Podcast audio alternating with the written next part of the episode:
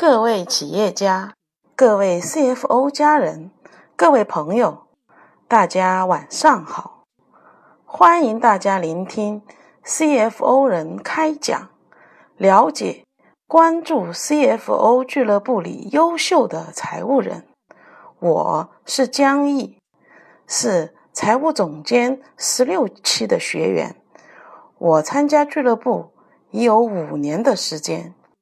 非常感谢俱乐部给我们财务人提供了这个分享和交流的平台，而且我自己也成长了许多。今天很荣幸与大家一起分享把握融资战略，实现企业价值最大化这个话题。如果有相关咨询，学习更多，欢迎加入 CFO 俱乐部。CFO 俱乐部十七年，这里拥有七千多名学兄学妹们与我一起分享快速更新财务领域知识的宽度。入学时，我就职某一环保企业财务总监职务。环保是属于技术和知识密集型产业，我主要的工作就是进行融资。和资金管理，民营企业的融资工作不容易开展，曾经也因为工作的不顺利而苦恼。通过在俱乐部的学习，特别是公司战略和企业融资课程的学习，使我能够从一些新的角度去认识融资和战略。今天，我与大家分享的主题是把握融资战略，实现企业价值最大化。我将从四个方面与大家分享：一、选择适合的融资战略，把握时机。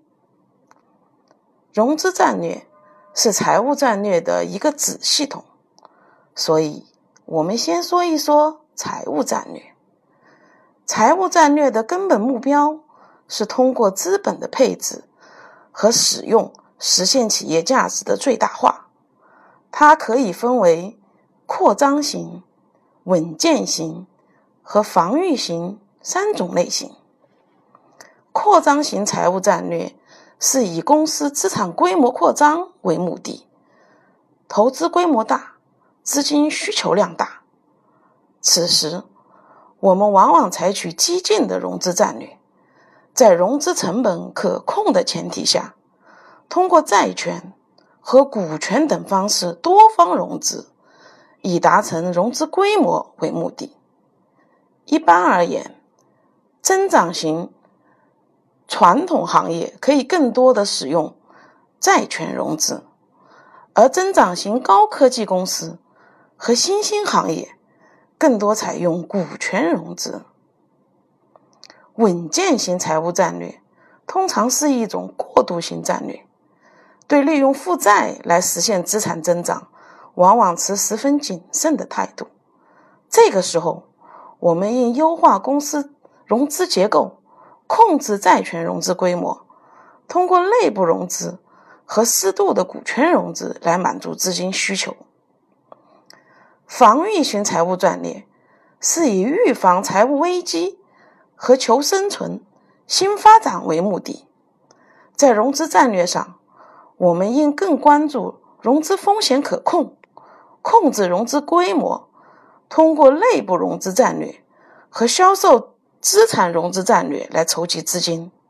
同时，应尽可能的减少不必要的现金支出，集中财力。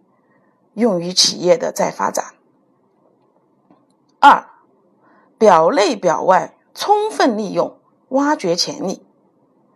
融资离不开财务报表，利润表是反映企业一定时期的盈利能力，资产负债表反映企业在特定时点资产状况。往往在股权融资时，会更关注利润表。和公司的业绩增长，而在负债融资时，债权方会从资产负债表的左边寻找合适的资产，作为此项债权的第一保证来源。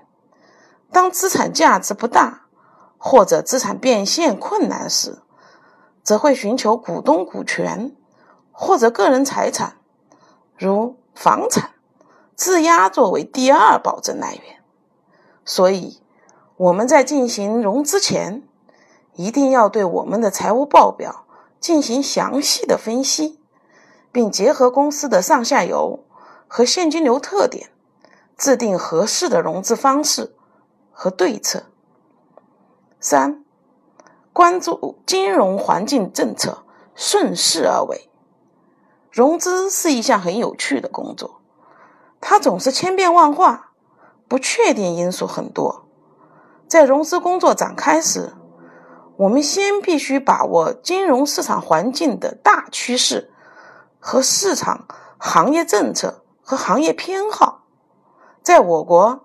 资本市场逐步完善的今天，公司可以选择适合自身发展的融资方式，比如银行借贷、企业发债、股权融资、融资租赁、项目融资等等。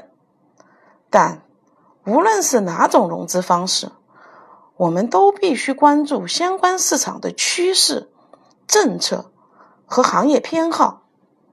它在基本面上决定了我们的融资是否能够成功。四、加强资金预算，严控现金流，做好资金管理预警，不能发生资金断流，按时还款付息，维护公司和股东信誉。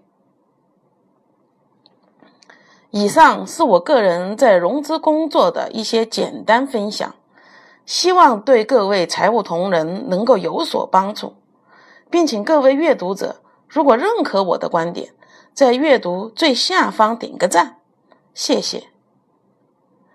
今天的 CFO 人开讲就分享到这里，感谢大家聆听并一路关注、支持、影响，欢迎全国财务人。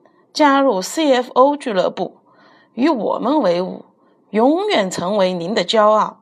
让我们共同努力，相约 CFO 俱乐部，不见不散。谢谢大家。